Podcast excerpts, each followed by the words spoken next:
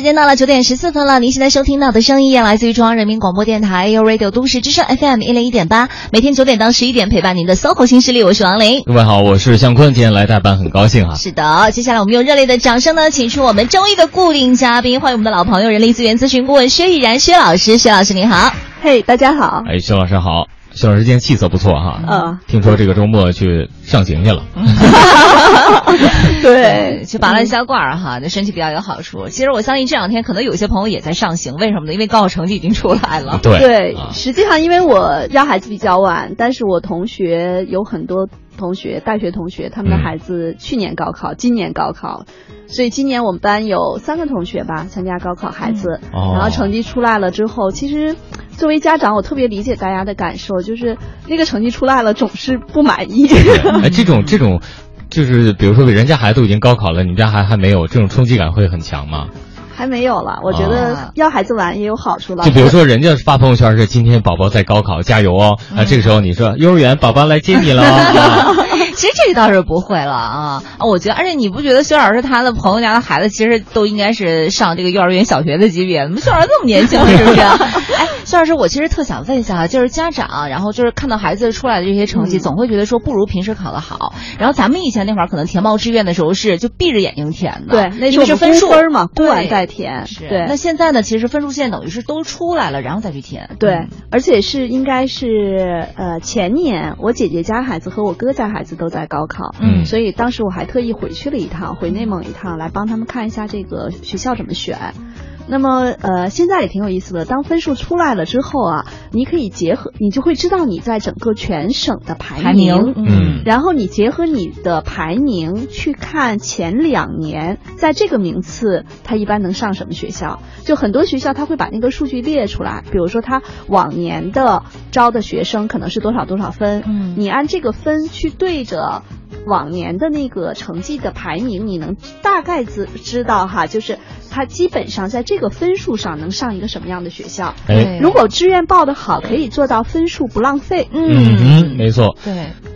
我记得就是我们那会儿的时候，因为分数还没有出来嘛，所以会有一个大小年。比如说去年这学校特别火，那今年的话就是你大家就不敢不敢报了报。对，其实这时候如果你再去报的话，可能就会占到这个小便宜。那到现在是不是也是这样啊？嗯，现在当然也会，就是因为的确是，比如说我们说，呃，某些学校可能它在某一个省区，它只招几个学生，嗯。然后正好呢，比如说去年呢，就是有几个高分的学生进去了，他会给你个均分嘛。嗯。哎。有些学校是给高分低分，就是嗯，但是这样的话呢，你可能就会说，比如说这个学校他在我们家是内蒙的，他在内蒙可能就招五个学生这个专业，那你就看了一下他往年的，你会觉得，嗯，这个分数有点高，我有点不敢报。那今年说不定对呀、对，因为这种统计数据其实它不是一个大数据，它是个小的样本。这玩意儿就跟大蒜一样，你知道吗？嗯今年是算你狠，明年没准就 怎么算都都不都不值钱了。嗯，就没法算了，是吧？哎，孙老师啊，您看哈，就是呃，它会有这样的一种情况出现吧？就是说，呃，你分数考的特别高，但是因为你志愿没有填报好的话，可能就会产生一个就是你你的分儿被浪费掉了。对啊，那这个填报志愿的话，我咱们除了就是综合考虑自己的分数之外，还需要考虑哪些因素呢？其实现在因为是网报，其实嗯会有很多，就是说，当然在最后那个节点哈，基本上现在至少我那年回内蒙看我姐姐家孩子报志愿，我觉得那真是惊心动魄的感觉啊。哎，您您提了三次了，就是您帮当时姐姐哥哥家孩子去填志愿，现在这些孩子感谢您吗？呃，最简单的是我姐姐家孩子哦，他的成绩并不太好，他是上了二本线，大概多少分我忘了，没有上一本线。嗯，大家可能其实都知道，如果想上北京的学校，他一定是要一般是上了一本线的孩子来上二本校，嗯来上二本校。但是我姐姐家孩子，因为我在北京，他特别希望来北京，他最后上的是北京服装学院，就是他那个分数基本上是没有浪费。嗯，但是他在北服，他选不了好专业。嗯，就他的分数不够去选那个最好的专业，但是没关系啊，就是他可以进了这个学校之后，他可以去修二学位。嗯，嗯对，没错，对，所以我觉得有的时候你要是把握好这个机会，未来的路会宽很多。嗯，哎，这感觉跟在咱们在职场上一样哈，你可以先进来，然后以后咱们再进行去调节。对嗯，就迂回策略。对，所以就是好地方、好学校、好专业三个来怎么样来排？嗯，对对，这感觉跟我当时也特明显。嗯，因为我当时报考的是吉林大学，嗯这是在全国还算是个非常不错的综合性大学，很不错的学校。但是我们当时考的是播音主持，嗯然后呢，我们这个学校呢，我也不怕爆料哈，因为播音主持专业是吸纳吉大子弟的家属的孩子的，对，然后家属孩子进来以后呢，好好学习，你看他们比谁都用功，嗯。啊，这其实播音主持也没什么可学的嘛，你专业课只要及格了就可以，剩下的你好好学什么欧美文学史啊，然后这中国现当代文学史啊，就不挂科，最后毕业都能保研。嗯，所以最后呢，你是又去学了别的东西吗？呃没有，我是我是因为我爱这行，所以说我毕业就直接干这行了。嗯但是很多的同学在就是通过这个途径进来而已，然后毕业以后，比如说现在读博的东北亚商学院的，嗯然后还有比如说读这个法学的，吉大法学院也不错啊，还有读哲学的，各个方面的研究生都换方向了，镀了一层金，出来以后完全不一样，嗯，第一学历变成研究生了。嗯，所以就是挑这个学校是非常重要的。对，薛老师给我们说说您自己的例子吧。我本人的例子，对对对。这太年久远了，我到现在大学毕业都二十三年。了。就是您当时选的那个专业 是对，其实当时我赶上的那个那一年，其实就是比较特殊的一年，所以嗯呃，我们当时在内蒙有一些学校并没有在我们那儿招生，嗯所以其实是吃亏了。那我上了一本线之后，其实我当时最想上的学校是北京师范大学。啊，北师大呀。对，但是我不够成绩，所以我当时的本科的时候是在我们家那儿上的内蒙古大学，嗯但是后来我逆袭了，我考研的时候考到北京师范大学。哇真的是考到北师大来了。对，我是工作了一段时间有考研，然后我觉得它是完成了我一个梦想吧，嗯就是我考到北京师范大学，后来去读的研究生。嗯啊，呃，当时报志愿的时候也，那个时候咱们还是估分去报，对呀对吧？哎，我觉得我现在想一想，我还挺自豪的，我估分只差两分。您是文科是吗？文科哇，文科哇那好厉害啊对，因为我是属于我我不太爱学习，但我记性特别好，嗯就是我答成什么样的答案，我自己答对答错，我记得特别清楚。嗯好像估分只差两分，然后这样的话估分比较准的时候，我们当时会觉得第一志愿报的是北师大，但是没有没有录上。嗯然后后来第二志愿就当时很保守，其实大家都是这样，嗯因为当年我们只要是能够上重点线一本线，其实走内蒙古大学是没有问题的，嗯而且你只要是第一呃。就是这个专业的第一志愿，当时我报的是经济学哦，OK 没有问题。嗯。但现在如果你仅仅上一本线不多的分数，再想去报像比如说在内蒙的考生想去报内蒙古大学的经济学院的专业，基本上是没戏的。嗯，就是这个是时过境迁以后会发现这分儿在贬值。对。嗯。啊，好像每个人在回忆自己过去的时候，都觉得自己报考那年挺特殊的，因为我那年尤其特殊，嗯。因为我我那年正好是分水岭，所以我是吉林省的考生，嗯，在我那年是考前报志愿，然后从我那年往后就都是考后报志愿，就是分数考前啊呀，考试就之前估分就估分哦分数出来前我那年是估分最后一年，啊，嗯，对所以暴露年龄了。对。所以说这个就是撑死胆儿大的，饿死胆儿小的，就我们那时候 基本是这样，要是你对自己很有信心的话，你就敢报，最后就能上。嗯，对我当时有一个大学的同班同学，他是报的英语专业。英语专业实际上他是要当时的那个考法是你你只能报这个一系列的英语专业。他当时是上了二本线，他就没有报好，嗯结果他就落到了大专。那个时候也没有所谓的三本嘛，就是重点校、一般的院校和大专。呃，其实后来我们都会觉得他特别亏，我们觉得他应该再复读一年。嗯但当时可能也是受各种原因的影响吧，他就没有复读。对，然后我还有一个同学，当年发挥失常，其实他学习还不错，然后没有考上，就当年其实也是就是上了大专线，他就没走，嗯复读了一年，第二年考的中央财经大学。哇，哦对，所以有的时候，呃，我觉得如果发挥失常的话。呃，复读也并不是说不可以选的，但是复读的确会对人的那种心理压力特别大。对，嗯对我我觉得我反正对复读这事儿是又爱又恨。你你复了吗？我没复啊，我就，特别不想复。凭什么说呀？我我那时候加市传媒大学回来以后，我第一次模拟考试才打三百多分，啊然后我发愤图强学习一个月，下一次就打了五百多分。啊啊，是吗？对，因为我是学理科的，嗯这东西捡起来特别快。嗯你像我物理那次模拟三百多分，物理才打二十多分，啊第二次就一百多分了。哦，对，因为我物理底子还不错，就是我放弃了生物，嗯然后这直接专攻物理化学你其学。实专业课过了的是吗？对啊，哦，最后是文化课呀。这最后是没敢报啊。哦，没敢报。对啊可对，惜，太可惜了。对，然后，但是我，但是当时我妈就说了，如果你这一年考不好，因为我非要选就我想要的播音主持，嗯她说如果你考不好，第二年就听我的。我说好吧，结果这个我就没复读，就是成功的上上来了。嗯啊，但是我也挺喜欢复读这事儿的，嗯，因为我因为要不复读的话，我就不能认识我媳妇儿。嗯，哎呀，好好好，因为她复读了。行，知道你媳妇儿，知道你媳妇儿在那什么了，在听节目了。说到复读这事儿，因为我当时的时候是我真的是复读了一年，嗯，我是复读了一年，其实就是因为我是很想考广院的播音主持系，然后第一年的时候去考，然后也是专业课过了，最后文化课成绩不高，然后也是发挥失常，因为我那年的语文才打了七十多分，后来我就又回去又复读了一年，然后我是我当时我记得很清楚，就是七十多分，对我语文打了七十，你带脑袋去了吗？不是啊，我作文最后我去复查的时候，我作文分才得了十八分，三观不正啊！对呀，对呀，所以你们看，哎，你不要戳穿了，就是。然后后来第二年的话，语文分数上去了就没问题了。但是我我记得很清楚，就是我当时我在我自己日记上面写了，就是复读等于服毒。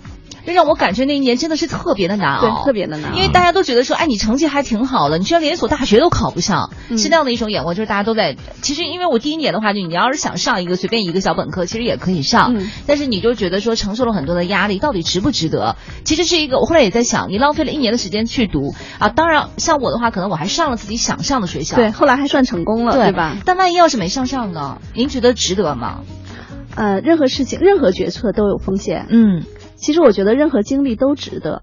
就是复读成功了也值，复读没成功也值。就是看，就是很多时候我们不要对已经发生的事情去后悔。包括报志愿也是，你可能就是报亏了，亏就亏了。嗯。包括我还有同学，就我们是内蒙的，但我这同学大学毕业就去了山东。大家知道山东那分儿得有多高？对呀。今年他儿子高考，然后成绩出来之后，他会有一点小失落，他觉得成绩不是特别的好。嗯。然后我就跟他说：“我说没关系，其实还有另外一一个选择，就是考研。”嗯。就是我当时在北师大读研究生的时候。我上铺的女孩是曲阜师范大学毕业的，嗯，她当时跟我说，她说曲阜师范大学，呃，基本上有百分之六十的学生进了这个学校之后就在惦记着考研，嗯，就是因为山东分儿太高了，嗯。就是你呃在山东的学生考到曲阜师大也不容易，对，但是他们如果在考研的时候，他们考研的时候是更公平了，嗯，所以基本上山东的孩子还有一条路就是你去搏一个考研的这个机会。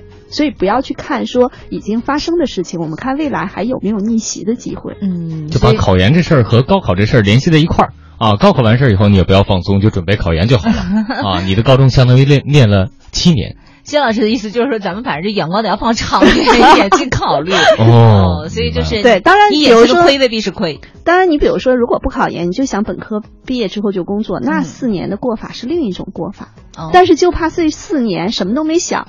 然后四年过去了，然后等到毕业的时候，不知道自己该去哪儿了。眼前的亏 不是亏，你说的亏是什么亏？真的是这样，就是 反正塞翁失马吧，我觉得是这样。嗯，未来总有选择，在我的概念中，不管多大年纪，我老告诉大家，未来还有选择。嗯，但对于像我和王林学的这种实践性极强的学科，就需要马上到社会当中去锻炼。嗯嗯，我们当年有很多也想从事这个行业的。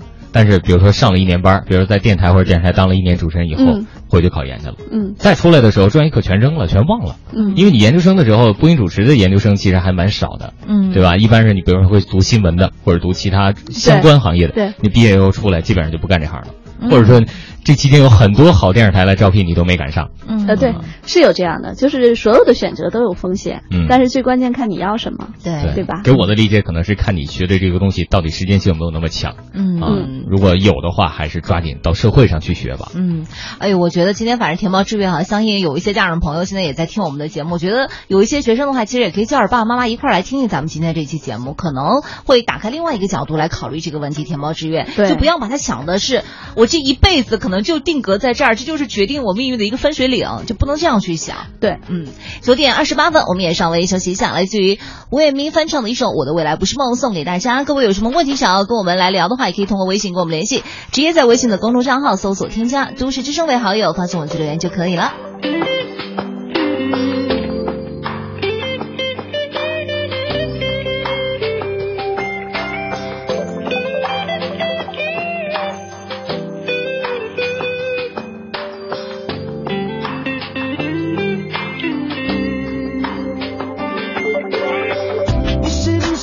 我在太阳下低头，流着汗水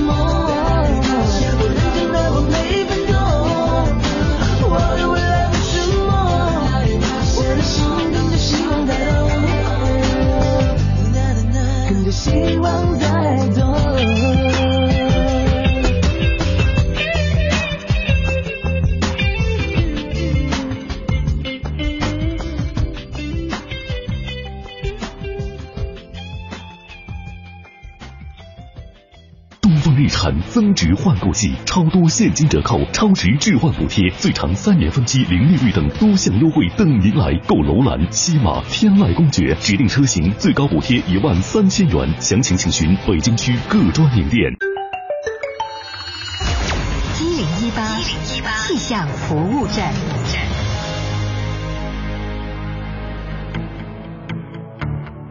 各位好，欢迎来到一零一八气象服务站，我是中国气象局的天气点评师吴迪。刚刚过去的这个周末，北京的天气可以说是热情似火，酷暑难耐。周六最高气温三十七点八度，是今年以来的最高值；周日也差不多三十七点六度。不过从今天起呢，北京将会进入到频繁雷雨模式，气温也会出现明显下滑。先来看一下今天白天的时候呢，是阴转雷阵雨，偏南风二三级，阵风有四级左右，最高气温三十三度。今天夜间阴有雷阵雨，东北部地区中雨转多云，南转北风二三级，最低气温二十一度。这两天呢都会有雷阵雨出现，短时雨强较大，一些地方还可能会伴有短时大风或是冰雹，请大家外出时一定要注意防雨防雷电，注意出行安全。来关注其他国际大都市的天气情况。今天白天，上海会有中雨落下，最高气温二十四度；香港、澳门有小雨，最高气温在三十三度左右。其他像是新加坡、吉隆坡，今天呢也会先后下起小雨，最高气温有三十度出头的样子。曼谷在中雨天气里，最高气温仍然有三十四度。那北京今天是阴有雷阵雨的天气，最高气温三十三度，最低气温二十一度。好像是无敌在中国气象局为您发火的最新降信息。我们下时段的一零一八气象服务站再见喽。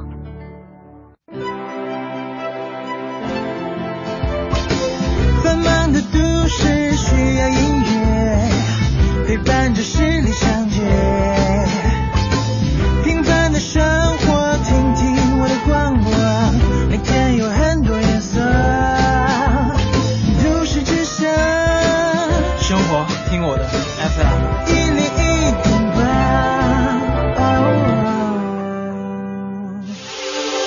这里是 U Radio 都市之声 FM 一零一点八，您现在正在收听的是 SOHO 新势力。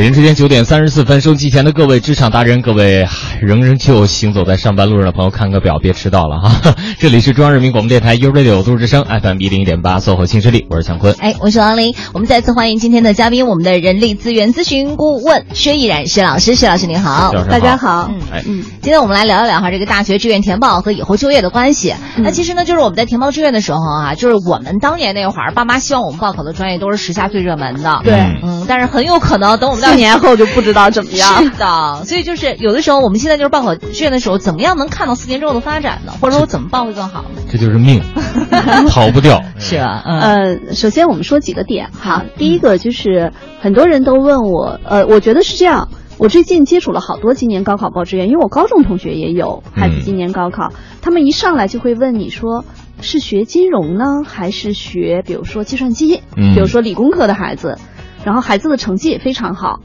然后我就会问他，我说为什么要学金融？他说觉得金融以后的就是现在的就业形势很好，就跟刚才王林说的这样。但我还有一个朋友家孩子，他们家孩子北京的，今年成绩也不错。嗯，他从小就特别感兴趣各种跟武器相关的，嗯。武器相关的，所以他基本上他要报的不是北航，要不就是哈工大，嗯，或者还有几所学校，就是他是根据专业很明确他想要做什么，嗯然后他去选。根据他的分数去选学校，我觉得他这个男孩是非常清晰，我自己想要什么的。其实父母也不用太担心，而且还有一个，就在他的这个选择上，基本上父母起不了什么太大的影响，嗯，就他自己心里头非常清楚。嗯，但是大多数的孩子在报考高考之后报志愿的时候，他基本上听什么的呢？听家长的，或者或者听老师的老师的。而且现在我不知道大家知道吗？有很多这样的中介机构，嗯会让你的孩子的分儿不浪费。嗯了解一下行情，我前两天问了一下，大概是几千块钱。哦，怎么办？他是给你做一套测试吗？还是要没有？，他实际上就是因为他对整个的这个系统，因为现在全是在网上报，嗯他对系统非常熟，他会根据你的分值，然后根据你打算选的专业，他给你圈定几所学校、几所专业，然后基本上是几台电脑同时在操作，因为在最后是有一个关门时间，嗯在关门时间的时候，如果比如说咱们说这个专业招五个人，你排在第五，其实是很有风险的。如果有一个高分儿被某一个地方挤进来，他在关门时间往里一挤，你就出局了。嗯那你这个时候就要有另外一台电脑，其实在守着说你在那个地方排第二或者第三的一个学校一个专业。哦，所以它实际上是帮你叫分儿不浪费，嗯，但是它未必能够帮你选到合适的学校和专业。嗯它只是在排队的过程中让你的分儿不浪费而已。嗯那这个呢，我觉得是也是可以的，因为比如说有些孩子他在考的时候，他其实是把学校和专业作为一个结合点去报志愿的，他并不是说我一定要上哪个学校或者一定要上哪个专业。但是也有的孩子他可能首选城市，嗯，比如说像我姐姐家孩子，他就很明确就是要来北京。我也是当时，对他当时时的那个成绩，我看了一下，呃，北京有三所学校，就是他可以上，他的成绩很一般嘛，嗯。二本没上一本线，有三所学校，那他肯定是首选北京服装学院。那两所学校，一个是中国劳动政治关系呃中国劳动关系学院，嗯然后还有一个是什么我都记，好像是印刷学院，嗯都不是特别好的。我觉得北服还算相对好一些。嗯，所以在这种情况下，他就必须要看在北服的专业里头，他能报到哪个，嗯因为每个专业的分数还是不一样的。对对对，他就要关注他在这个不同分数里的一个排名，嗯然后去报。所以实际上，为什么说报志愿比分数还重要啊？分数已成定局，对，在高考前一定是分数最重要。所以咱们只能从在志愿上面来博弈一下，在博弈，而且其实这个博弈非常重要，因为它决定的是你未来四年跟什么人在一起。嗯其实我们大家想一想，我们在十八岁上大学的时候，我们在这四年中遇到的人和事儿，对我们未来是不是有挺大影响的？是啊你可以跟你的高中同学去做对比分析，就能看出来。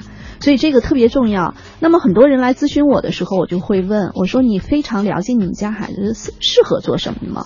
然后呢，他们也会去做一些呃类似的测评，比如说有一个特别经典的问卷叫霍兰德职业倾向测评，嗯这问卷可能也得有一百多年了吧。它现在里头的有些东西跟现实虽然有一些不太相符的地方，但是它是基本上能够出现一点特点，比如说你是研究型的，嗯。还是社会型的，还是哪一种类型的？比如说我同学他们家孩子测完之后是个男生，嗯。我们都会觉得他应该学一些跟专业技术有关的，结果嗯社会型的。社会型的，嗯。对，还有一点，父母对孩子的了解是非常有限的。嗯。就孩子在父母眼前所呈现的是最假的一面，嗯。因为我不愿意听父母的唠叨，嗯对吧？每个人，尤其在青春期的时候，所以父母对孩子的认知实际上是非常有限的。那么通过这个测评，我们也跟他的孩子了解了一下，其实他孩子很喜欢一些去张罗一些事情，也比较外向。嗯只不过因为在高考的压力下，他在家里装的很乖。啊，就他其实很喜欢像是统筹啊，然后策划呀对等等这样的事情。那嗯在这个时候，他就问我他儿子要学什么专业。其实我会建议他哈，就是因为现在有百分之，我们基本上可以说有百分之五六十的孩子都会去读研究生，嗯就这个比例现在是蛮高的。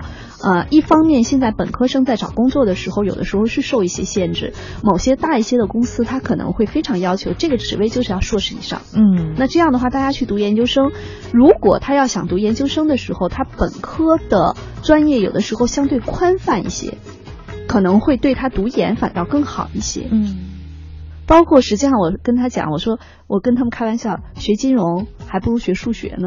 哎呀，您说的太对了。其实我我妹当时的时候，您知道，她就是她当时考我们那边就是安财大嘛，嗯安财经大学的时候，她那个分数线是刚刚好够进那个学校。然后当时其实数学系是非常冷门的一个专业，然后她就被调剂过去嗯到了数学系。当时她哎就各种哭闹，就觉得说，因为她当时她所有科目里头只有数学不及格，嗯最后被调调剂到那个数学系去了。数学系的分是最低的，嗯可是她真的是真心不喜欢。最后到考研的时候，又去了苏州大学去学了金融，他就很喜欢金融嘛，就去学了金融。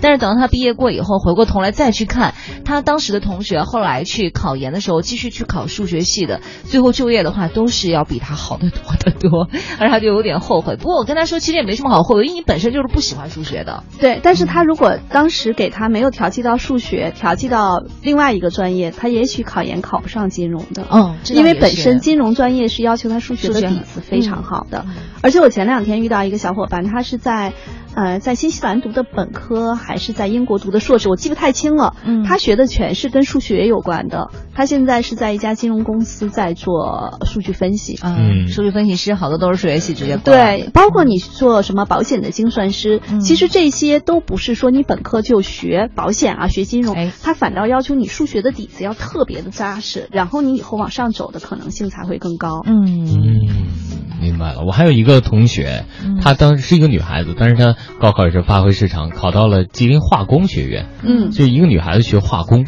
但是多好啊，都是男生啊，就她一个女生啊。对啊，就她自己自己，他们班好像就两个女孩子。嗯，对，然后但是她特特别不喜欢那个城市，哦然后也特别不喜欢这个学校的感觉，嗯然后她就就逼着自己必须要去考研，嗯对。对，然后她就学雅思，但是她想考国外，嗯。但是这这这考上了以后，雅思成绩一过，他专业是一点问题没有的，因为他底子本来就好。嗯。上大学期间还在不断的准备，嗯。就是英语过了以后，他很顺利就来到了新西兰去读研究生。哦，然后研究新西兰研究生时间还短，对，对吧？毕业以后他就直接被分配到了一个，就像您说的做大数据的或者做什么分析的，嗯类似于这样的一个企业。然后呢，工作了一年的时间就拿到了那个居永久居留证。嗯哇呃，因为他是对新西兰有特殊贡献的那种人才，嗯直接被列入到这个行列了。他说他的同事全都是四四五十岁老头儿，哦只有他一个是年轻人。嗯哦，新鲜的血液注入进去了。哦，你说的是那个那个谁谁谁是吗？对对对 对好了，九点四十三分了，我们先那个放首歌休息一下哈，马上回来继续聊。好，好的，时间到了九点四十七分了。您现在收听到的声音来自于中央人民广播电台 u Radio 都市之声 FM 一零一点八，每天九点到十一点陪伴您的 SOHO 新势力，我是王琳。我是向坤。此刻陪伴我们坐在直播间的嘉宾依然是我们的人力资源咨询顾问薛毅然薛老师，薛老师您好。大家好。哎，人生需要人力资源顾问的第一步就是高考，啊这是未来先咨询你一下哈通向职场的第一步。嗯，但是也不能说是唯一的一步了。那倒是，嗯就是呃，一般来说，所有的朋友来问我哈，说孩子报志愿的时候，我说第一个，你看看他自己是不是有着非常明确的，就是倾向。嗯比如说有些孩子可能他就是喜欢跟游戏有关的，嗯有些孩子可能他就是喜欢去做一些偏呃科研性的。就是如果他有他自己非常明确的想法，你最好不要去干涉他。嗯，就是做自己喜欢的事情，而且你要让孩子学会为自己的选择负责任。对嗯所以有的时候，如果孩子非常喜欢，你就不要去干涉他。我觉得这个时候让他学为自己负责任，可能也有那么一点点晚了。就是我觉得孩子应该打小就应该让他自己要为自己负责任。嗯对吧但现在的孩子，我跟你讲，我见过特别多的，就是在呃这种学校和家庭的双重压力下，你问他什么，他都会回你俩字儿，都行。都行。要么就是随便。嗯，哎，我跟你说，这个绝对是被压榨出来的。对呀、因为他没有自我的意识。我我结婚之前从来都不说这俩字儿的，我结婚我结婚后老说这俩字儿，可以啊，都行啊，行啊听你的啊，都可以啊，没问题啊，OK 啊。就我觉得这个就是就是对生活的一种模糊性的概念，嗯就是让你左右为难的一种感觉，就是你做什么选择，最后都有可能是错的，嗯就是就是是都都行。嗯我觉得这就是被逼出来的。对，但其实就是现在孩子有一个问题，就是他真的不知道我想要什么了，或者说我喜欢什么。嗯，对，因为他们是在被一个就是中国的这种现在的高考制度，包括家庭教育哈，嗯就是赶在一个铁轨上，嗯他就往前走，一摸二摸就一步一步考过来之后，他对外界的世界其实他没有信息的输入，你嗯就没有办法让他去分析他喜欢什么。嗯那这个时候，我觉得啊，就是你要帮他去选。就是作为父母也好，家长去帮他去选的时候，那你可以去关注一下孩子的特点。我们说关注孩子的特点，其实有几个维度你可以去思考。第一个呢，就是你要了解一下。你们家孩子的性格是像爸爸多一些，还是像妈妈多一些？其实还遗传这个东西，基因这东西啊，太重要了。就是比如说，有些孩子他可能就是做事情比较认真负责，能去呃深度的去挖掘一些东西；但有些孩子可能就是喜欢张罗啊、社会交往方面的事情。你大概要是了解一下。嗯同样呢，实际上你也可以给他做一些呃信息的输入，跟他说各种各样的工作都是在做什么。嗯然后让他自己去觉得对哪类事情会更感兴趣。嗯我觉得通过这样的一些信息的输入，大概能够呃分析出来孩子更适合或者说他更倾向于在哪个方面去发展。嗯比如说，我前两天遇到一个比我小几岁的朋友，他现在开始学国画了。然后我问他为什么，他说他小的时候特别喜欢学画画，然后他父母都说做那个干嘛，跟考试一点关系都没有，嗯然后就不让他去做。但是他现在反倒三十多岁了，自己觉得哎这个事情特别好。嗯那后来我发现，他虽然做的工作跟设计没有关系，但是他的生活中你会发现处处都是跟设计有关的。嗯他如果要是去做设计师，我觉得很有可能会一个会是一个非常出色的设计师。没错。只不过当时专业给他选了财务。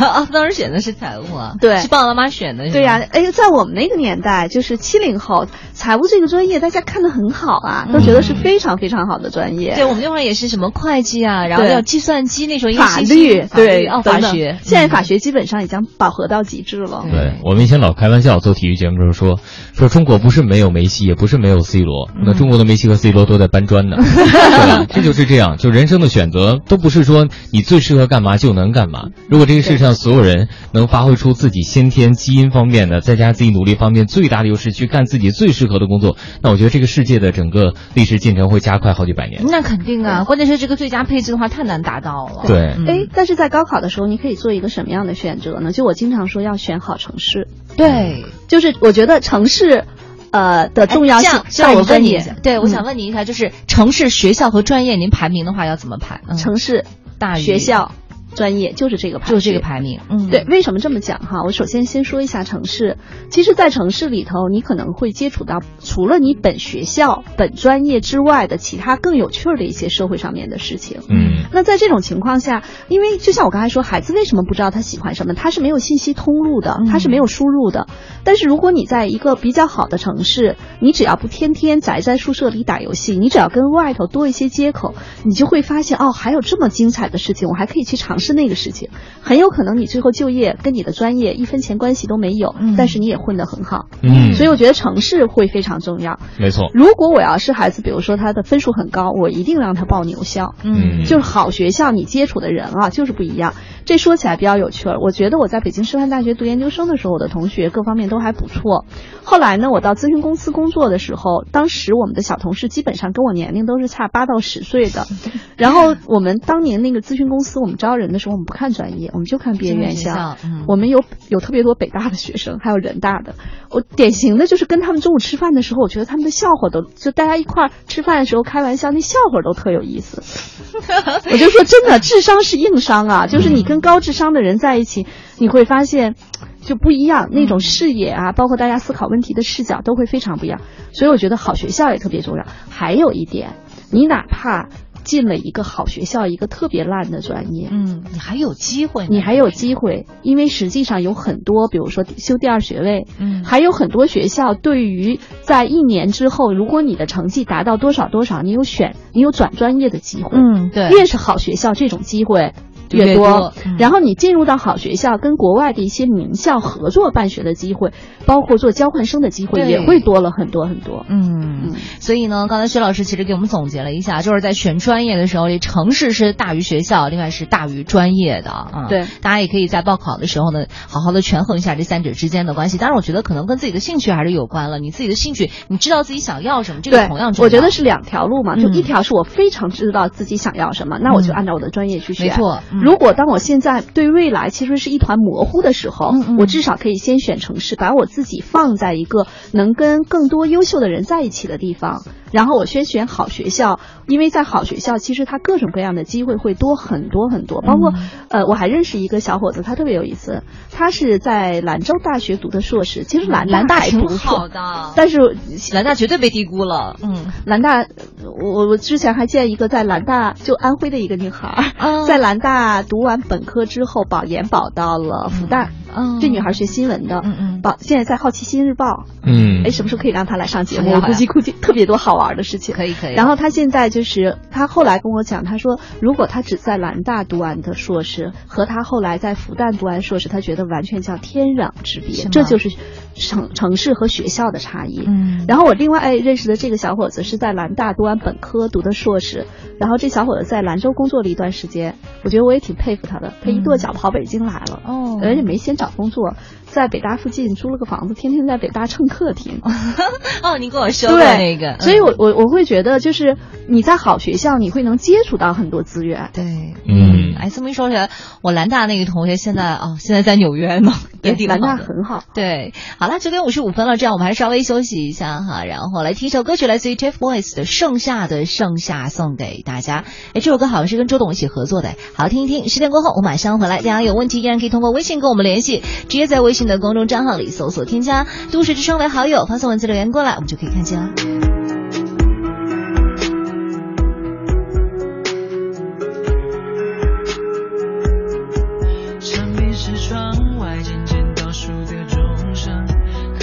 的分数是往上爬的树藤，我画在你手掌上的蝴蝶飞走了吗？白云是蓝天正在放的风筝，青春是操场奔跑的我们，不要的心受伤，勇敢的朝梦想闯，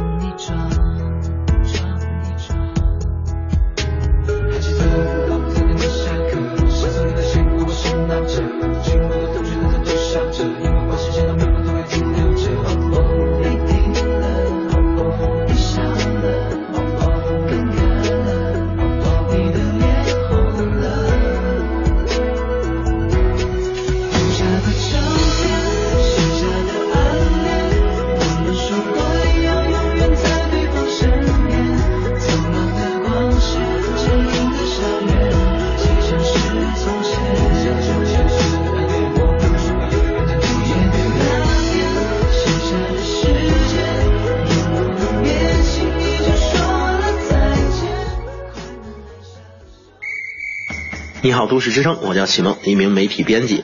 七岁时第一次在电视上看到中国女足参加九六年亚特兰大奥运会的足球比赛，从那时起，这项一群人把一个球踢来踢去的运动就成了我生活里不可或缺的一部分。意大利队也在我心目中占据了重要的位置。首先，一时的混凝土防守体现了我所崇拜的中世纪欧洲骑士的无畏精神，同时，意大利球员与生俱来的华丽技术也又展现出了新时代的浪漫主义气息。零六年，意大利队一路击败澳大利亚和乌克兰，在德国队的魔鬼主场威斯特法伦力克东道主，最终决赛点球击败法国，一举夺得大力神杯，让我第一次体会到了心目中的主队夺冠给自己所带来的荣誉感和自豪感。因此，每逢世界杯、欧洲杯的年份，也都成为了我的足球大年。在一个月的比赛时间里，黑夜和白天已经不能作为作息的分割线，只有比赛才能够把我从睡意中唤醒。今年正值又一个大年，期待六至七月份的欧洲杯，也期待我所钟爱的球队能够有所作为。我在北京，我听都市之声。爱在北京，U Radio 都市之声，FM 一零一点八。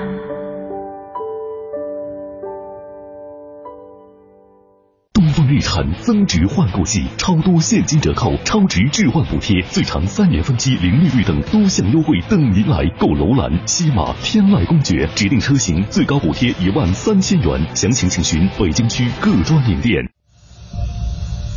夏日，森林，溪水，草原，大海，如果有一天，这美好的声音全部消失，有人在吗？有人在吗？热爱大自然，呵护地球家园，为了守住这些美好的声音。讲文明树新风公益广告。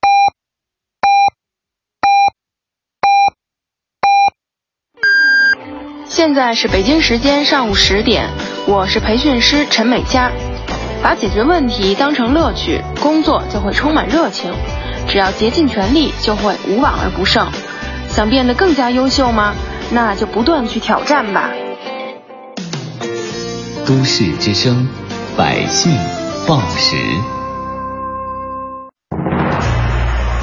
中央人民广播电台，U Radio，U Radio，都市之声，FM 一零一点八。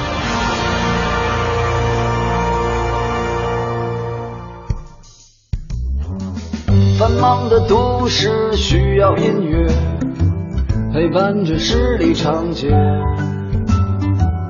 平凡的生活，听听我的广播，每天有很多颜色。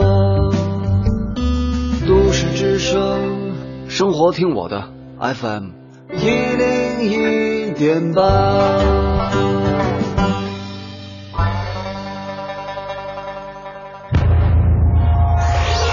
一零一八都市大头条。热点焦点和亮点，关注都市大头条。北京大兴昨天发布的数据显示呢，截止到今年五月份，大兴区的 PM 二点五累计浓度是每立方米八十四点二微克，和二零一三年相比呢，同比下降了百分之三十点九。未来为了推进清洁空气行动，大兴区会做出哪些努力呢？我们也连线都市之声记者亨飞了解一下。亨飞你好。你好，王林。大兴区委副书记崔志成介绍，近年来大兴区注重将治理大气污染与城乡结合部改造、产业结构调整、城乡基础设施建设相结合。今年计划清退散乱污企业三千家，目前已经清理了八百八十四家。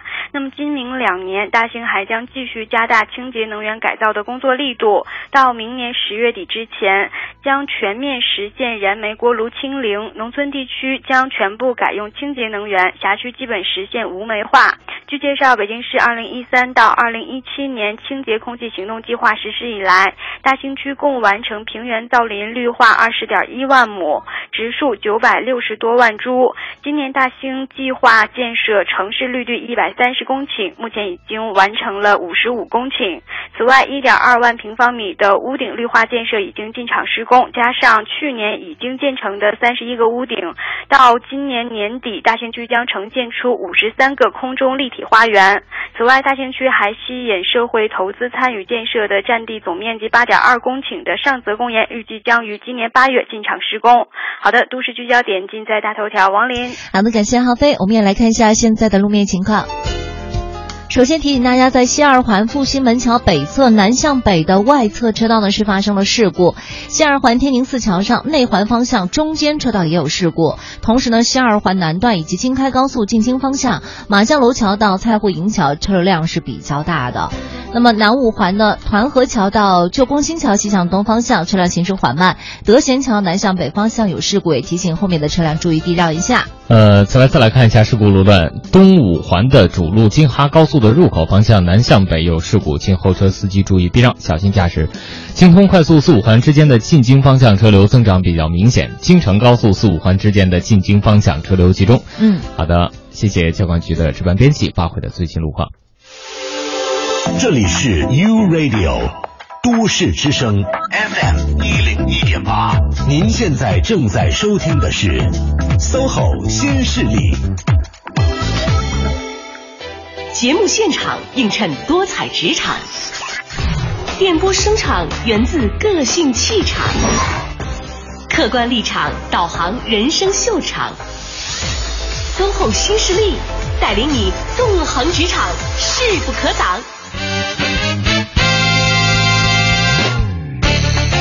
好了，时间走到了十点零四分了。您现在收听到的声音啊，来自于中央人民广播电台 u Radio 都市之声 FM 一零一点八，每天九点到十一点陪伴您的 SOHO 新势力，我是王琳。大家好，我是向坤。是的，各位周一早上好。哎，跟王林在一块儿的时候，每次都不自觉的想提到孩子啊。不过今天呢，我们也就是来聊聊孩子的，聊聊大孩儿。对对对，聊大孩。虽然我们的孩子年龄还没有达到，但但是咱们可以今天请到薛老师来，先给自己打个预防针。我觉得今天其实薛老师说的很多东西的话，咱们家长朋友可以好好听一听。嗯，也快了，咱俩孩子有六千多天，也该高考。不不，是你的孩子和我的孩子，不要说咱俩。啊，对对对对对。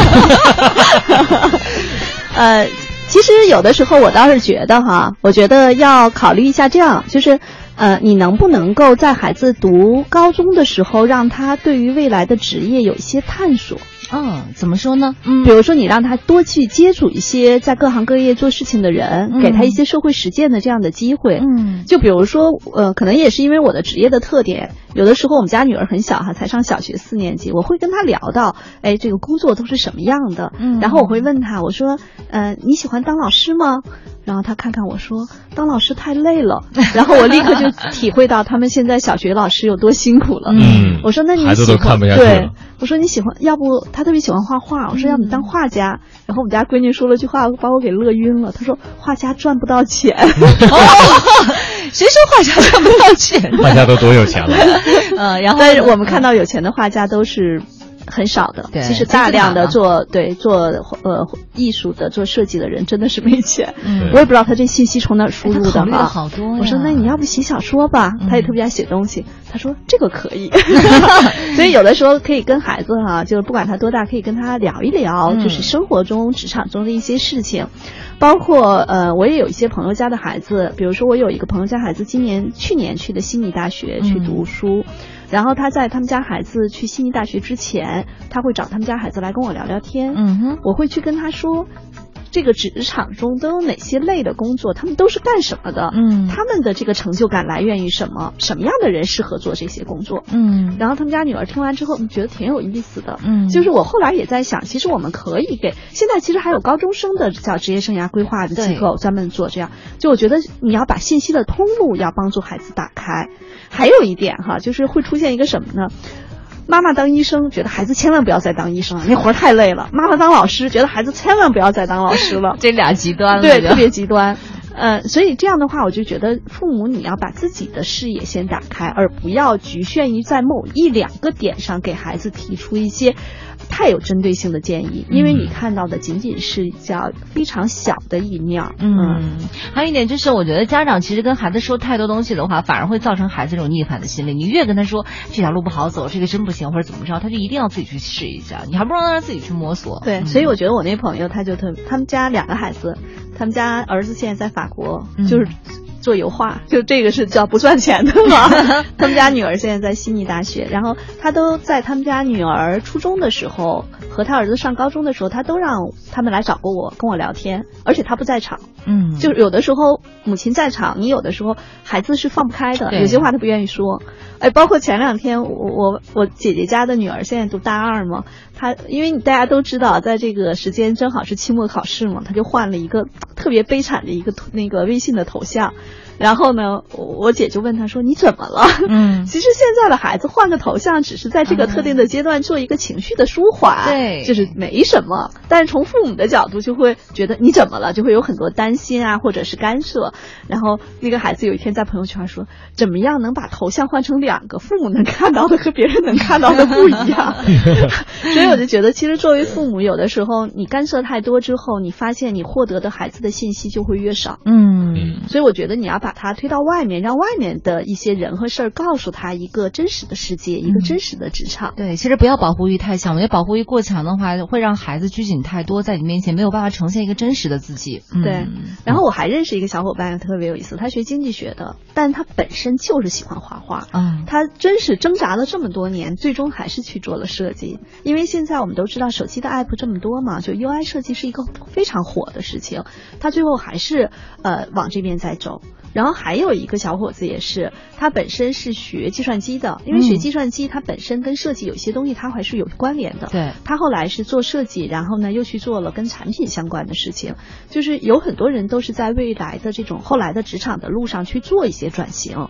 嗯嗯，所以就是，所以，但是薛老师这么一说的话，我反而觉得说高考的选择，就是志愿的填报没有那么恐怖，就这一下子就决定了我一辈子的命运了。其实并不是这样，但是学校很重要，学校很重要，因为学校很重要对。学校你其实咱们说学校就决定了他在哪个城市，对吧？所以学嗯校非常重要，因为其实在这个学校中，我经常跟他们开玩笑，这当然举例不太合适哈。我说你在不同的学校，就相当于你是坐着绿皮火车，还是坐着高铁，还是坐着动车，嗯，就你不一样，完全是不一样的感受。嗯哎，所以薛老师，如果我是去一家名校里面去当这个凤尾，然后去另外一家的那个可能稍微次一点的学校当的是鸡头，那这个时候鸡头跟凤尾的话要怎么选择呢？呃，如果情愿去那边当凤尾是吗？那也不一定，哦就是在呃，如果真的能在一个相差，比如说咱们举举两个例子啊，当然这不代表别的哈，就比如说我是可能在呃人大或者北大读了一个一般的专业，嗯然后我可能在山东大学读了一个他顶级的专业，嗯，我就见过一个小伙子从山东大学保研保到清华硕博连读，就是你如果在这个顶尖儿上啊，嗯嗯。你也机会很多，对，嗯。但这两个学校其实我们都知道是很好的学校，嗯，对，所以所以这个就选哪个都可以了。呃，对，就是还是要保证自己很牛。对，但是殊途殊途同归，最后还是说要来到一个人脉比较广、环境比较好、人都比较出类拔萃的地方，嗯对，这是我们的最终目的。但是你看你怎么走啊，那是你的事儿。对啊，那薛老师，如果说就真的是成绩也不是特别好，然后选的这个专业吧，也总觉得说，哎，不太合我的心意，就有很多的小朋友现在可能是这样的都是这样的，嗯，对，然后最后的话就是觉得，哎呀，就这样浑浑噩噩过日子吧，或者怎么着啊？他现在呢，可能又想做出一些改变，这个在他毕业完以后的话，还能有改变出现吗？呃，大学四年其实是人生中最最关键的四年，嗯我觉得，因为我们说在他十八岁之前，其实我老说是被放羊状态。放羊是什么呢？有一个老师拿着鞭子抽着抽着，反正嗯大家都一摸二摸三摸，然后就这样做。在这种情况下，实际上。你的好与不好，实际上只是在某一个特定时点的用一个单一的评价标准。但是如果你大学上了大学之后，包括我还跟很多人说，高考结束了。属于你自己的旅途开始了，嗯因为前头都是被赶着走的嘛，所以我就有一个朋友，我就会告诉他，我说如果你们家孩子想在呃毕业之后去申请国外的硕士，那最重要的一点就是他的英语学习。嗯所以我那个朋友他，我觉得他做的非常好。他们家孩子高考结束之后，他就把孩子送到呃新东方去学英语，就是高考结束人都该玩了哈。嗯，他会用这个时间去去学英语。那孩子愿意吗？他们家孩子特别愿意。他们家孩子实际上是因为在一个呃竞争特别激烈的省份，在江苏，嗯，就没有办法。法，他必须要就是在这种激烈竞争的情况下，他必须要去，呃，就很难。但是他知道未来的路会很多。嗯。其实你看，抛开高考这个事儿不谈，其实别的路啊，条条路都是通着，都是串起来的。嗯路子实在是太多了，想怎么走都行。现在高考也并不是唯一，而且并且是唯一的这种选择，嗯，对吧？对。然后还有一点，就大学四年怎么过，我觉得这比高考填志愿重要的多得多。对，就比如说你进了好学校，也最后有什么证都拿不着的回家的，然后进了一般的学校也有逆袭的。嗯所以好多孩子哈，就是因为我觉得中国现在目前的教育体制和家庭教育会把这个孩子，就我说像放羊，他是被被赶着走的。一旦上了大学，有些没人管我了。嗯，对我还认识呃一个女孩，他们跟我讲哈，是我我外甥女儿的一个高中同学，考的学校很好，第一个学期挂了三门儿。嗯 我有朋友也是，对，他是他就不学了，对，他就觉得我就直接放松了，嗯，对松下来了。但是后来我就说，我说这样他其实是很可怕的。第一个，现在你不管是考研还是找工作，如果你到时候这个挂科的成绩太多，或者你的成绩不好的话，很有可能大家会觉得你是一个不认真的人、不靠谱的人，这个很可怕的。嗯，所以这个大学四年怎么过？他们以前问过我，我觉得是这样的：如果你打算考研。或者你打算在学业上有成长，学习成绩一定要排在前面，这个是没得说的。第二，如果你说我不知道我要考研还是要工作，那我觉得在大学四年，尤其是在前三年，就大一、大二或者说前两年，你完全可以让自己涉猎各个领域。嗯，你可以在外面打工。你可以在参加学校的社团活动，然后你的学习成绩要保证一个基本差不多，因为也许大三的时候你想考研了，对对吧？然后在整个这样的一个过程中，到大三的时候，你到底想一想你去做什么？而且你在高大学的时候，你可以跟你高几届的师兄师姐去聊，他们都去了哪里，他们在哪儿实习。嗯，就是学习，反正得要有个差不多，就你没要求说你必须得考上前三或者怎么着，但起码得要保持在百分百分之五十或百分之三十这样的一个水平线。嗯，好的，嗯十点十四分了，呃，我们也稍微休息一下，来自于萧敬腾《我的大学》送给大家，也怀念一下哈我们曾经走过的那四年的时光。各位有什么问题的话，依然可以通过微信跟我们联系，马上回来。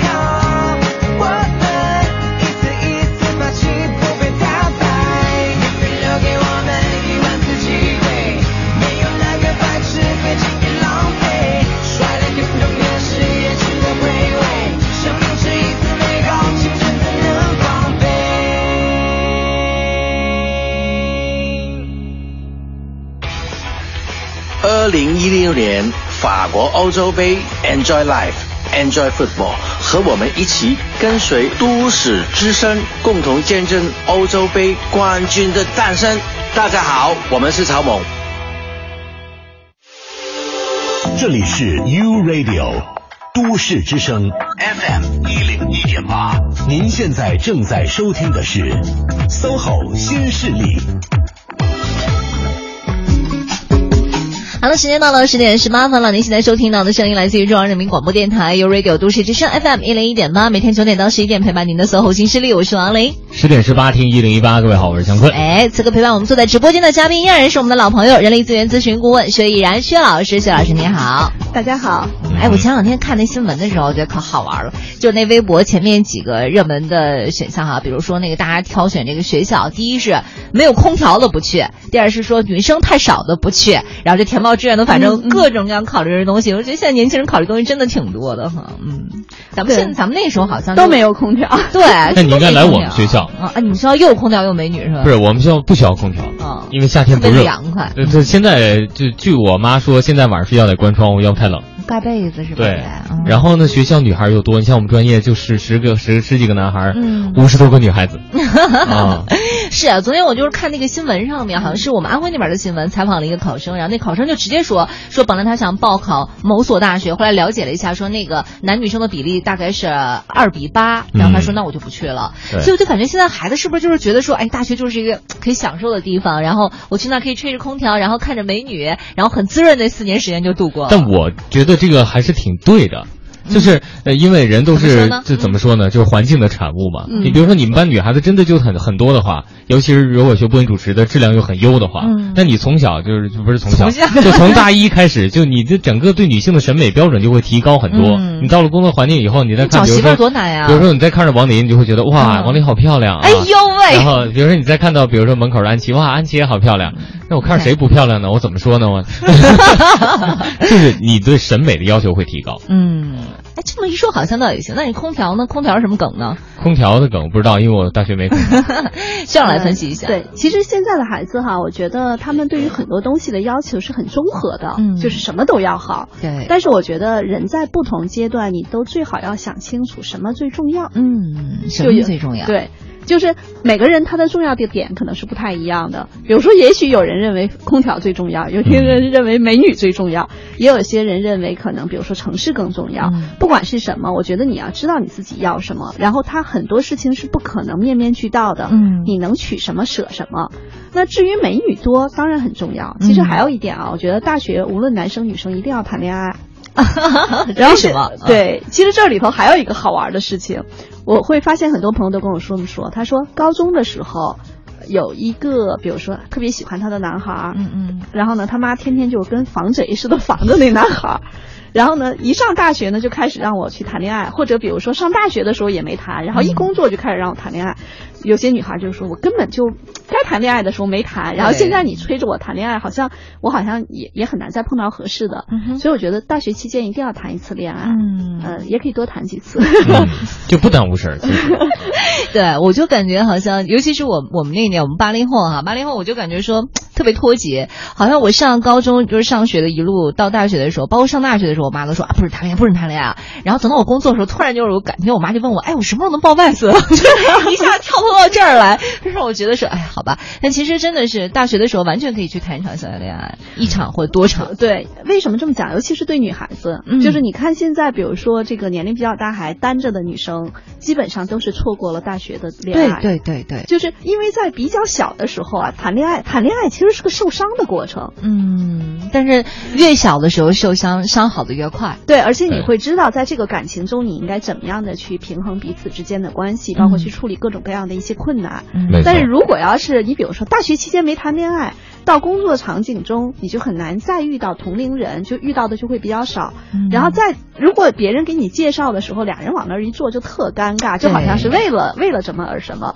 所以大学期间，我觉得谈恋爱这事儿啊，是要去尝试一下，找到一个尺度。而且我觉得这是最低消费吧，一下就精神了。大学谈恋爱肯定是最低消费。我觉得现在的流行趋势应该是大学毕业以后把孩子都生好，这是最理想的。哎，你不要让大家都按照你的人生轨迹来走，好不好？我没有上大学生孩子，嗯、对我也没有那个机会。但如果要是再给我一次选择，我一定会把孩子那时候就生完。上大学干嘛呀？那四年干嘛呀？对吧？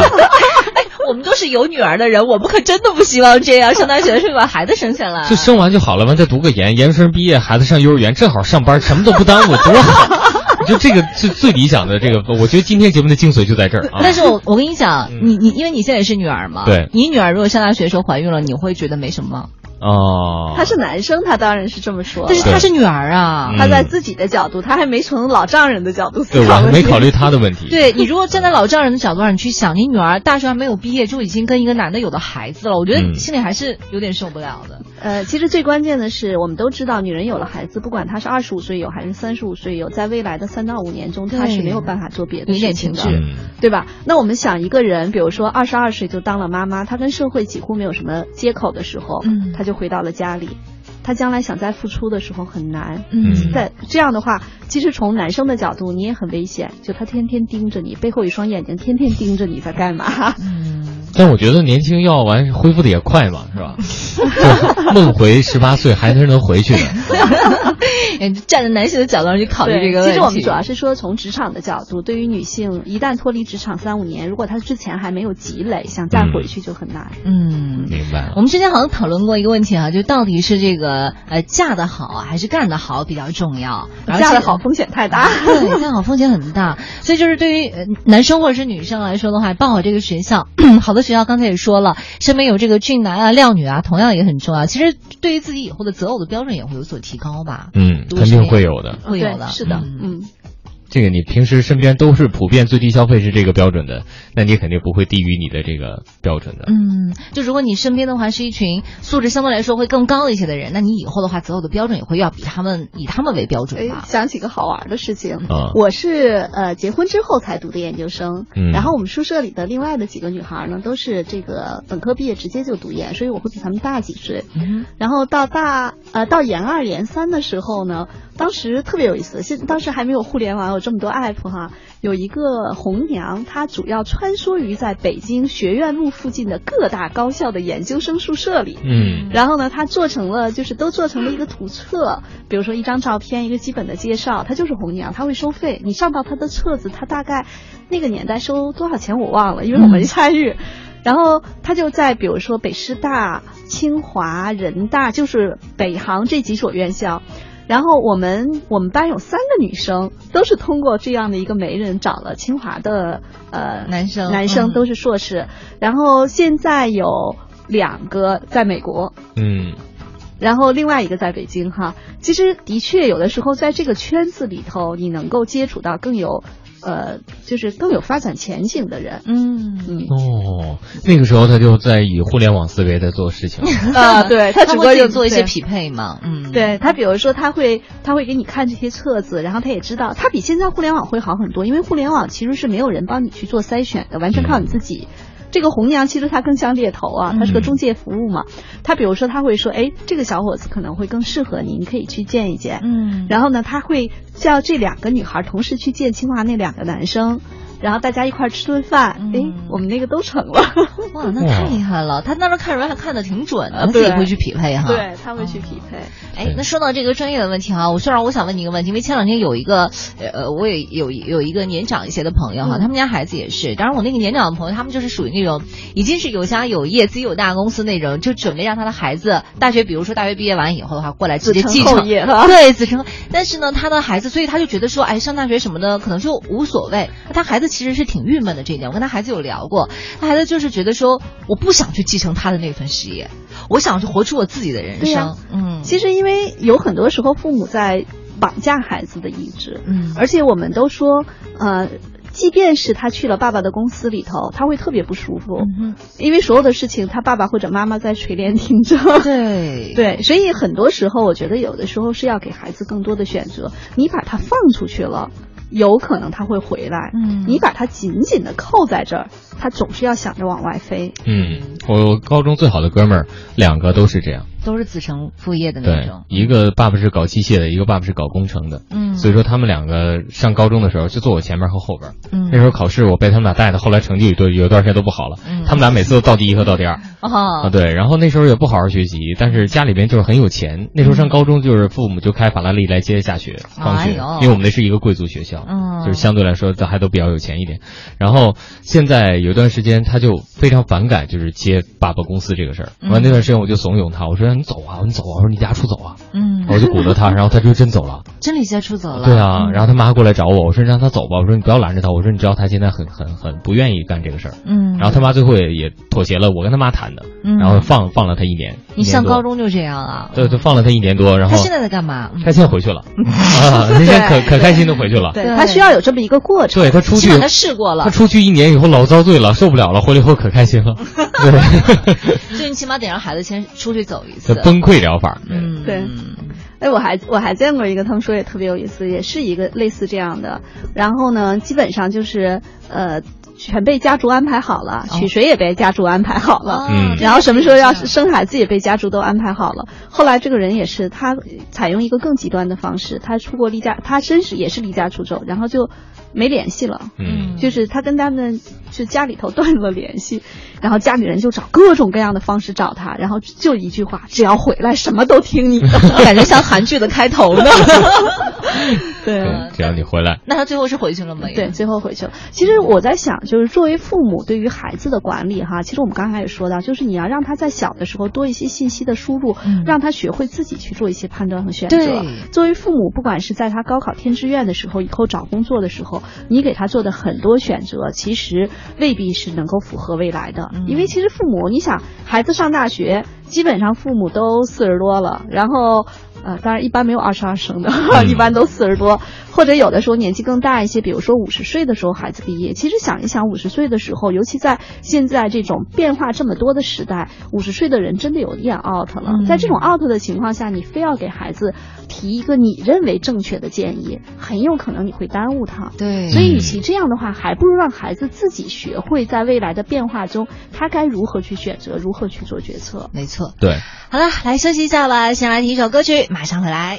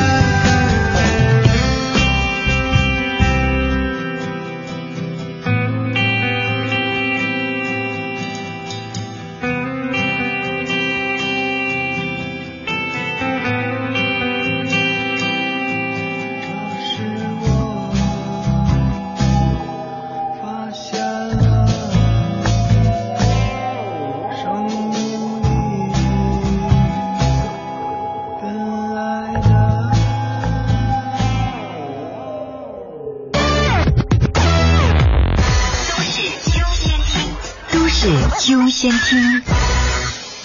大城小事早知道，都市资讯优先报。这里是一零一八都市优先听。接下来我们来关注一组财经消费新闻。财政部发布的最新数据显示，今年前五个月，国企利润总额八千三百七十三点九亿元，同比下降百分之九点六。交通、施工、房地产和医药等行业实现利润同比增幅较大。国家发改委主任徐绍史昨天在夏季达沃斯论坛上透露，今年的去产能目标是去掉煤炭行业产能二点八亿吨，安置员工七十万；去掉钢铁行业产能四千五百万吨，安置员工十八万。国家能源总局总经济师李野日前透露，预计今年“互联网加”智慧能源试点示范项目将至少带来超过四百亿人民币的投资。武钢股份与宝钢股份昨天同时发布公告，武钢与宝钢两家国有大型钢铁集团正在筹划战略重组事宜，武钢股份与宝钢股份今天同时停牌。北京首支政府引导型工美基金“工艺美术大师精品投资基金会”昨天启动，这标志着北京市推动文化创意产业、促进北京市工艺美术健康发展取得新的进展。好，各位资讯丰富生活。以上是由浩飞编辑向坤播报的《一零一八都市优先听》，欢迎您搜索关注都市之声的微博、微信，更多图文，更多精彩。繁忙的都市需要音乐，陪伴着十里长街。平凡的生活，听听我的广播，每天有很多颜色。都市之声，生活听我的 FM 一零一点吧。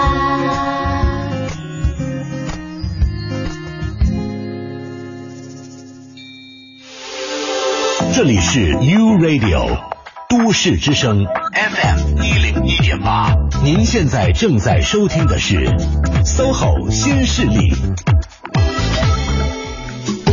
好了，时间到了十点三十六分了。您现在收听到的声音依然来自于中央人民广播电台 U Radio 都市之声 FM 一零一点八，九点到十一点陪伴您的 SOHO 新势力，我是王琳。大家好，我是向坤。此刻跟我们一起坐在直播间的嘉宾朋友人依然是我们的人力资源咨询顾问薛毅然薛老师，薛老师您好，大家好。哎，我们今天的话题其实主要是围绕着高考以及填报志愿栏展开的。嗯，但是呢，我们除了说一下这方面的事情之外，我们更多的也在讨论了一下你未来的发展，包括大学四年，包括你以后的人生规划，甚至于说点点滴滴的一些细节。你会发现，其实高考填报志愿虽然很重要，但是它并不是唯一的一种选择，它也不是你以后决定所有的。一切的东西，对呀，刚才薛老师也说了，大学四年怎么样过，远远比你说当时填报那志愿要重要的多。对对，不过我跟大家分享一个案例吧，我觉得这个案例对很多人应该有所启发。哎，这个女孩呢，当时是被调剂到北京化工大学的一个，我具体专业名称忘了，但我们知道化工大学它的主流的专业都是跟化工有关的。对。然后她嗯，在这儿读完本科之后呢，就是女孩嘛，懵懵懂懂的说，同学都考研，我也是好学生，我就考研吧。然后她也读了读研究生，应该是今年毕业。她在毕业前，他就发现他抓瞎了。嗯，就是他如果去的这些地方，并不是他想去的，都是去做一些跟化学实验有关的。因为对于女生，可能她也要考虑到未来自己的身体健康啊等等一系列的。而且有些单位还是会首选男生。对，因为比如说女生一怀孕，有些事情就做不了了，因为要考虑到身体的原因嘛，所以他就会觉得特别的困惑。那实际上通过他这个案例呢，我是想跟大家说呢。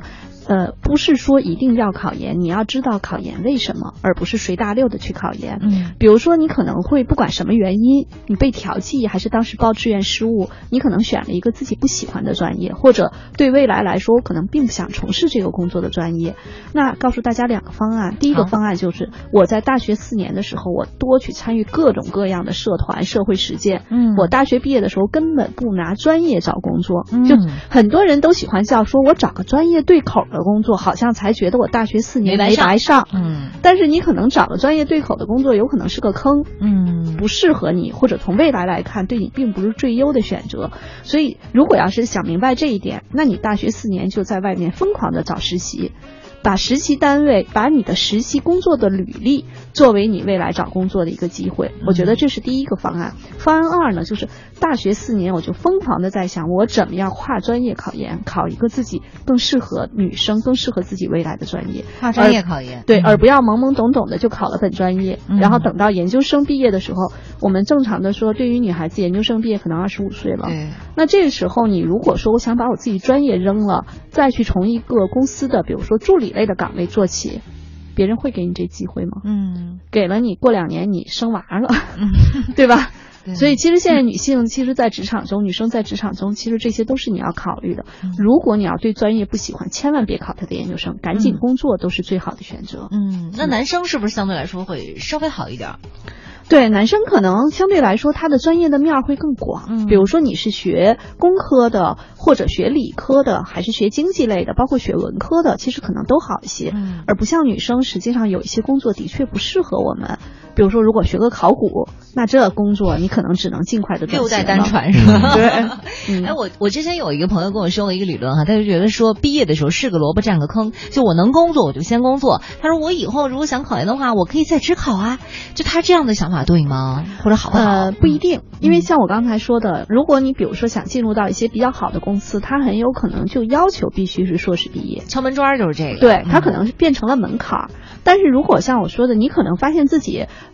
也拿不到那个敲门砖，就每个人学习，我们说学习能力不同，包括自己的偏好也不一样。就如果你觉得你不是学霸型的选手，未必能够考到一个非常好的学校的硕士，找一点工作，在工作中去积累经验也是很好的。嗯，然后比如说工作几年再去在职读一个硕士也可以。嗯，哎，我有很多的小伙伴在考播音主持的同时，他会觉得说，我不想做一个单一型的主持人，我可能还需要其他领域的东西的一些。呃呃，去再多读一些书，多了解一些，所以他可能是在当时我们还在就是上播音主持的时候，人家已经去学着法律。所以我们班当时有一个同学是最后保送了北大的法律系研究研究生，我们当时都不你都不知道惊呆了是吗？对，都惊呆了，说啊，学播音主持然后可以保送，第一是跨校，第二是跨专业，北大的就是法律系的研究生，所以我们都觉得太厉害了。他他是一个非常有规划、有目标感的人，是啊，嗯，其实我觉得跨专业是一件挺好的事情，现在都讲究叫交叉学科嘛。嗯，比如说你你学播音主持的坐在播音主持的岗位上，你就没有像晶晶这种学法律的坐在播音主持的岗位上要来的要自如。对，他懂得就比你多，嗯，对吧？嗯我我是这么认为的。所以其实可能就像我们说，为什么现在有很多学校都开这个叫二学位？其实也就是希望这种跨专业的发展，其实会让人，因为大学四年咱都上过大学，大学四年有多少时间都是在荒废中。嗯，就包括我姐姐家孩子大一的时候，每周都回我们家。然后我我我是一个比较饿的小姨哈，我就经常说，我说你你回我们家干嘛来了？就待着啊，捧着个手机。我说你至少你看看书啊，要不你甭回来。我比较、我比较厉害，实话，因为呃有的时候厉害也是一个原因。我觉得年轻的时候你把时间投入在一些有价值的事情上，你可能意识不到它。就当下你意识不到它有什么价值，嗯。但是未来它肯定是有用的，嗯。后来他第二学期学了双学位之后，一个月也回不来一次了。然后忙的哈但我觉得人的状态变得特别好，很积极。对，就他的事情，有一天那个我姐姐打电话跟我说，给她女儿打电话，晚上八点了才吃今天的第一顿饭，啊，就是特别忙，因为他们他的二学位是学这个服装工程与设计。然后经常是他们是要去他们的那个是呃，应该叫也反正一种，他们有缝纫机的那个教室，他们要去上这样的课嘛，要交作业都是交这样的作业，所以可能你还要去得早，要不就没地儿了。所以我觉得大学四年一定要让自己的时间过得更丰富一些。嗯嗯，对。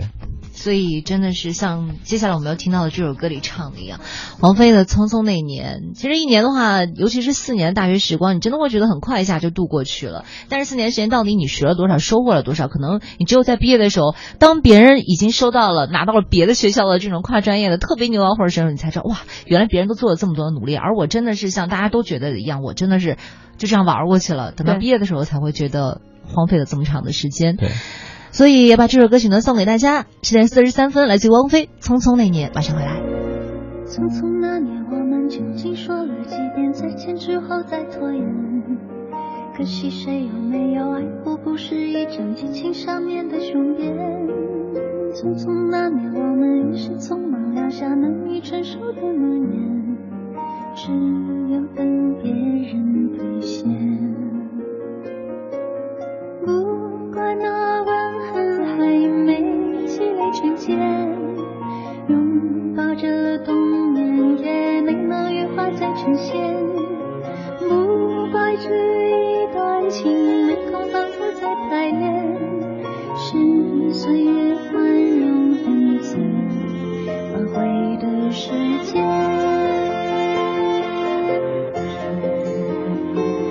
如果再见不能红着眼是否还能红着脸？就像那年匆促刻下永远一起那样美丽的谣言。如果过去还值得眷恋，别太快冰释前嫌。谁甘心就这样彼此无挂也无牵？我们要互相亏欠，要不然凭何怀？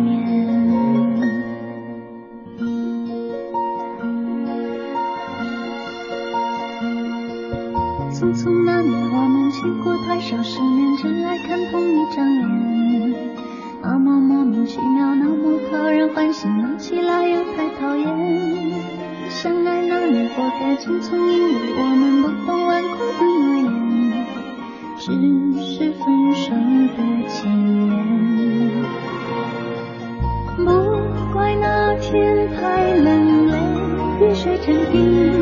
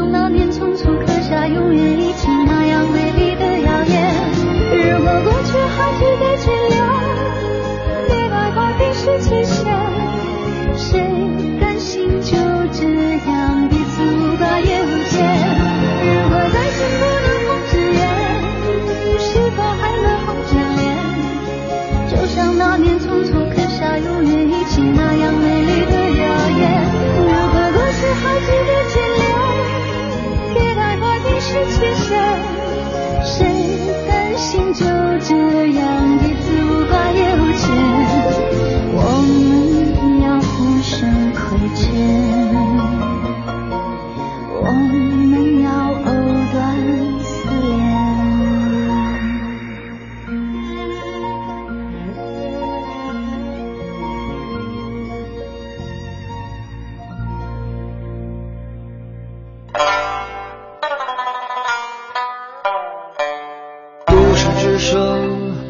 生活听我的 FM 一零一点八。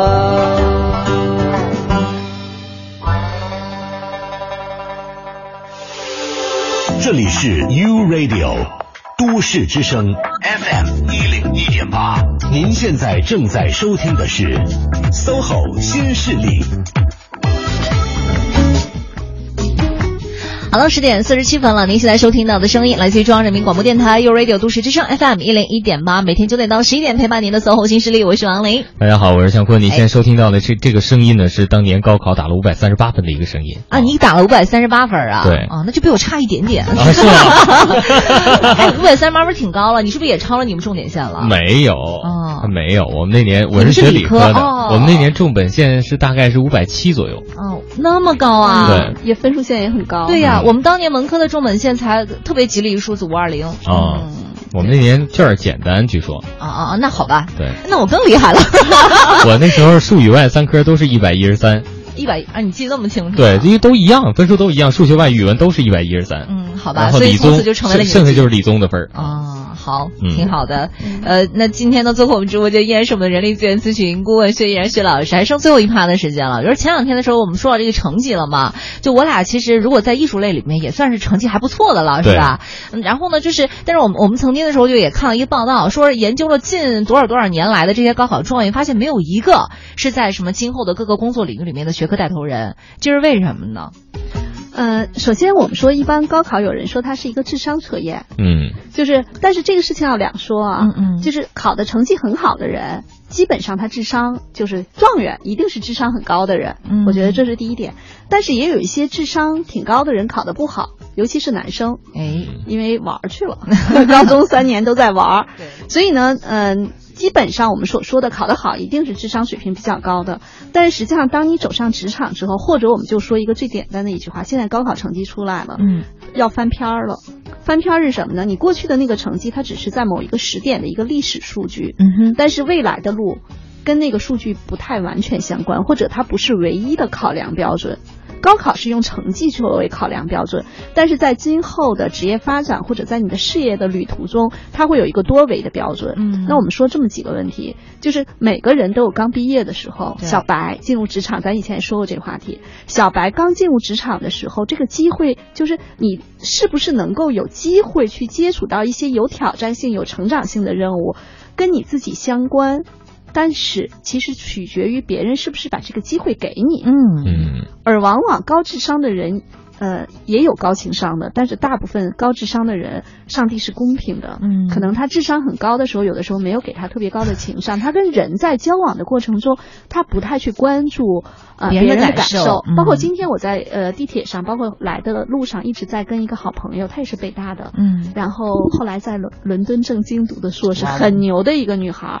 然后我就会发现他在有的时候一些说话上面关注事儿比较多，嗯然后我就比较温和的跟他讲，我说我能给你提些建议吗？他说没事儿，你说。他管我叫姐，他说姐你说，我就跟他说，我说有的时候我们在做事情的时候，如果希望别人能配合我们去做一件事情，那一定是他愿意配合。那我怎么让他愿意配合我？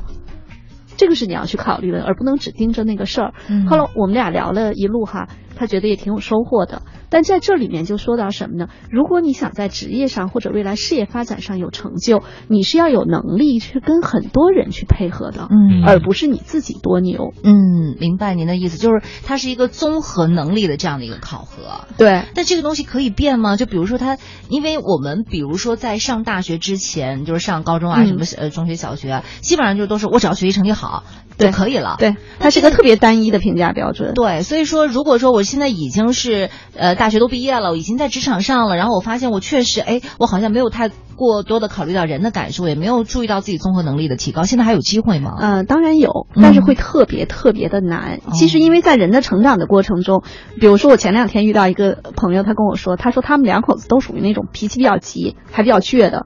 他们两口子有的时候会吵架。嗯他们家儿子现在上三年级，该上四年级了。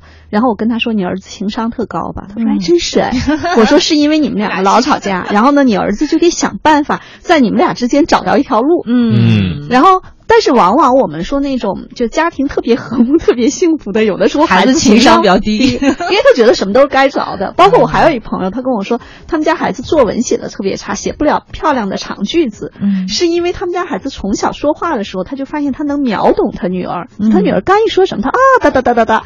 然后他们家孩子永远不需要把自己的想法表达太清晰，对妈妈就懂了。嗯，因为我俩做育儿节目，我都有一个感受，就是孩子语言的能力发展迟钝，都是因为家长太懂孩子了。啊，对，嗯后来所以说到我们说刚才说到呃，成年人你要是想突破一些在小时候就应该发展出来的一些能力，嗯，它的难度会更大。对就比如说小孩子学游泳很快，嗯比如说像我这年龄再学游泳，估计特费劲，嗯但是在这种情况下还是可以改变的。我就举金少这个例子，他就问我，他说：“姐，我怎么才能有有变化？”我说：“第一呢，就是你每件事儿你在做事儿和说话之前，你先让自己停三秒，嗯然后去想一下，我有没有什么方式能让对方更愿意去配合我。”哎，站在对方的角度上，把自己变成对方，对，就是你不要直不愣登的就针对这事儿就说了，叫停三秒。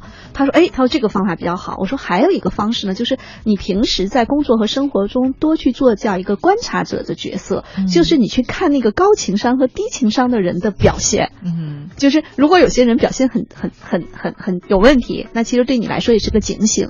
呃，他就跟我讲了一个例子，他们同事啊，当时他们参加一个展会，然后呢，有一就是一排排座椅嘛，有一个男的坐在这边，然后呢，他们那个男生就快走了两步，坐在那个男生边上，把旁边的这两个座位留给了女同事。嗯，哎，你看，他就会去想到说，我和他们两个女孩是同事，我们一起来的，他们挨着我坐不难受，但是如果他们挨着一个陌生的男人，而且那个男的体积还挺大，嗯他说可能会不舒服。对对对，他就说，他说徐老师，你跟我说这个时候，我突然就想到那个场景，嗯，就高情商的人会有很多行为的表现，我们其实是可以去模仿的。嗯然后他说他比较喜欢我比较这种婉转和温和的方式，我跟他说那是装的。就我老其实我们都是单刀直入型的，是吧？对，其实你像我跟我姐姐家孩子在说到他大学四年怎么过的时候，我当时真就拿出一张纸，咵把大学四年给他写出来。你要是毕业之后想还在北京，你得怎么怎么怎么样，就特别直接了当。一二一三，嗯，对。但是如果我要跟陌生人或者是在职场中跟人去打交道的时候，我就会提示自己要用一些婉转温和的方式去达成这样的一个双赢的局面。对，这也是给我们所有在职场上的朋友提了一个醒哈，就因为我觉得很多人，您曾经跟我们说过哈，就是高智商的人他情商肯定也不低，只不过他是智商高到说，我觉得我没有必要再去用我的情商来解决这个问题了啊。但但是大家的并不是所有人的智商都像你这么高的，所以我觉得有的时候咱们还是需要用自己的情商来稍微平衡一下对方的感受。对，嗯嗯，好吧，非常谢谢哈，今天我们做客嘉宾。呃，薛老师，啊、跑个神来了，是不是没有说女朋友的事儿？跑个神来了，因为我这整个，因为我语言量小的时候吧，一般都是嘉宾说的很好的时候。嗯，对，但大家做访谈节目，来救场对，都有这种，就是当主持人话痨的时候，这嘉宾一定其实话很少，嗯，要不然主持人都不想当话痨。哎，你看这个夸夸多好，情商很高的表现嘛。十点五十五分了，在这儿也特别感谢薛老师，今天周一还淋着雨过来做我们的节目，谢谢薛老师。谢谢下周一的话，期待您没有事儿哈，同样可以准时的出现在我们的直播间里。嗯，好的，在这也要代表我们的编辑佳俊，感谢大家的收听。